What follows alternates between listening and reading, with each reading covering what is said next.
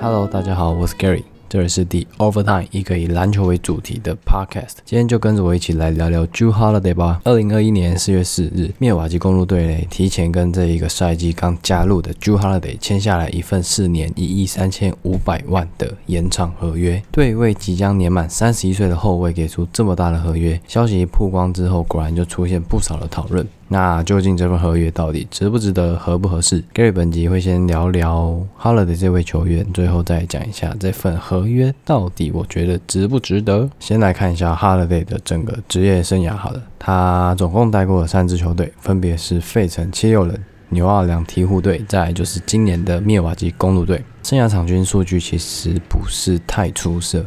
分别是十六分、四篮板跟六点四次的助攻，同时也因为这样的数据哈，Holiday 整个生涯只进过一次全明星赛。那当时他还是效力于七六人队，那一年他场均出赛了三十七点五分钟。事实上呢，Holiday 其实不是那一种数据就能体现出的好球员，因为进攻你要他持球单打他没有问题。他整个职业生涯在零到三次，就是禁区的出手来说。场均的命中率居然可以来到百分之六十一，而在十到十六尺左右的这个跳投中距离的部分，命中率则是来到百分之四十五。其实这跟大家熟知的中距离之王，像是 Demar Derozan、Kawhi Leonard 这两个都是中距离很文明的球员，那命中率其实都差不多的。那如果你要把 Holiday 切换成无球模式，他也没有问题，他的积极性、阅读防守跟空手跑位的能力都是有目共睹的。其实这样自带两种进攻模式的后卫，正巧符合当今的篮球潮流。但是我认为 Holiday 也会比 DeRozan、Layner 更具有价值，因为一样都是需要拿球。DeRozan 跟 Layner 他们很擅长的就是用自身进攻能力去吸怪，然后把球传给队友完成助攻。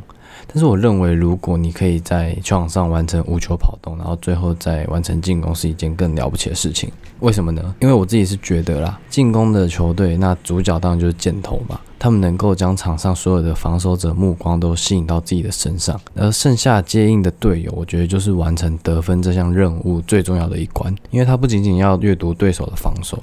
他还要预测自己队友下一步要干嘛，等于他同时要观察两个面相。这样的球员，不管到哪个球队，我觉得应该都可以马上融入。然后朱哈德又是这当中的佼佼者，这样子。那在防守的部分呢？朱哈德曾经拿过年度防守第二队，也拿过年度防守第一队。那早就证明，其实他自己是一位联盟防守前十的球员。更不用说有多少进攻专长的球星，像是 Curry、Durant、Lillard 都曾经止一次在访问或是报道中提到。Holiday 拥有那种联盟中最强的防守，而在前一阵子 Jew Holiday 接受 Yahoo Sport 专访的时候，他也其实谈到自己觉得每一年都应该是最佳防守球员。那其实这对于很少这样媒体表达自己意见的 Holiday 来说，尤其是像这样子的 NBA 年度大奖，我觉得应该算是。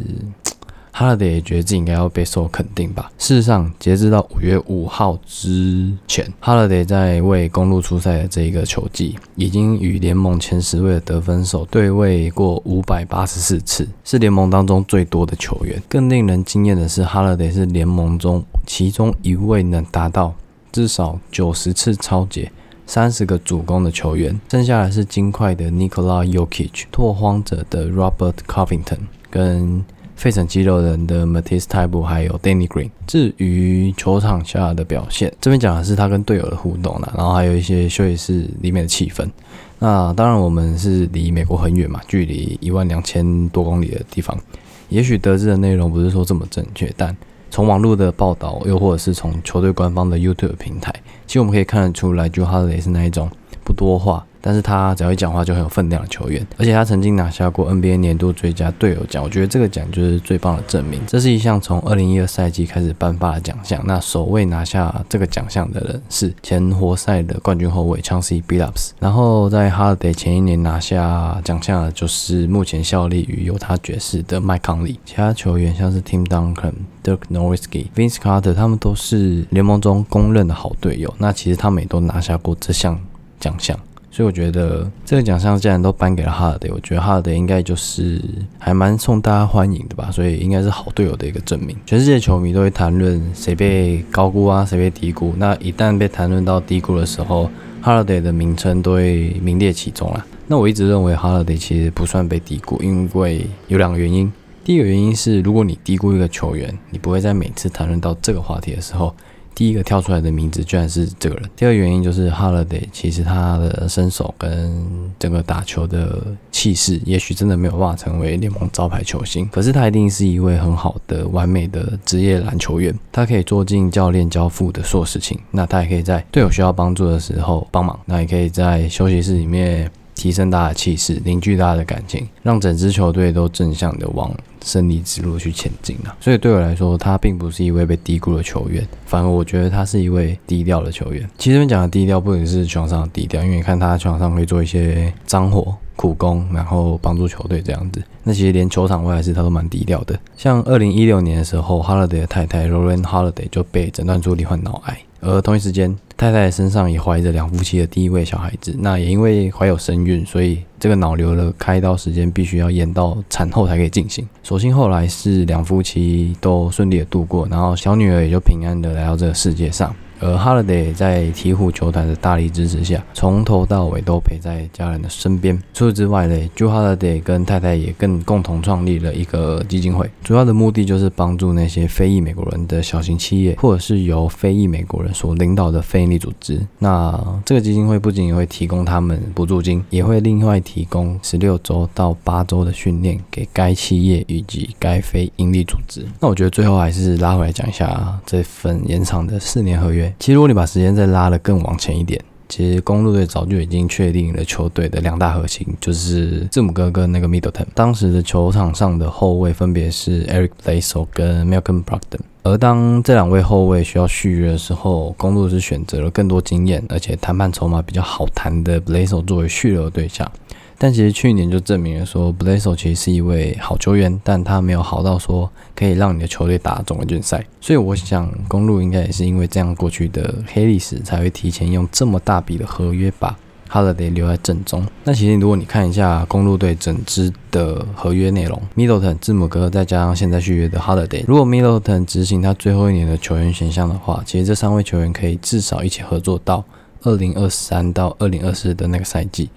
到时候字母哥就已经二十九岁了，所以可能已经是他球技最成熟的时候。Middleton 则是来到球员最巅峰的三十二岁，Harden 则是进到了最能够传递经验的那个年龄层，所以其实签下这份延长合约之后，公路等于是在篮球场上的禁区、外线，甚至是休息室都已经配置好他们所需要的那些球员。而且这不仅仅是给哈勒德一个本身的保障，让他在生涯晚期可以比较没有后顾之忧的打篮球，同时也是向球队两大王牌密尔瓦基公路队的所有球迷宣示球队想要夺冠的决心。OK，好了，那其实哈勒德其实是我一直很喜欢的球员。那看看他在球。场上打球的态度以及创生涯对社会的贡献之后，不知道你们会不会因此而爱上他，又或者是你会因为这样而更爱他，也说不定。那目前公路也跟热火在进行季后赛首轮的对决。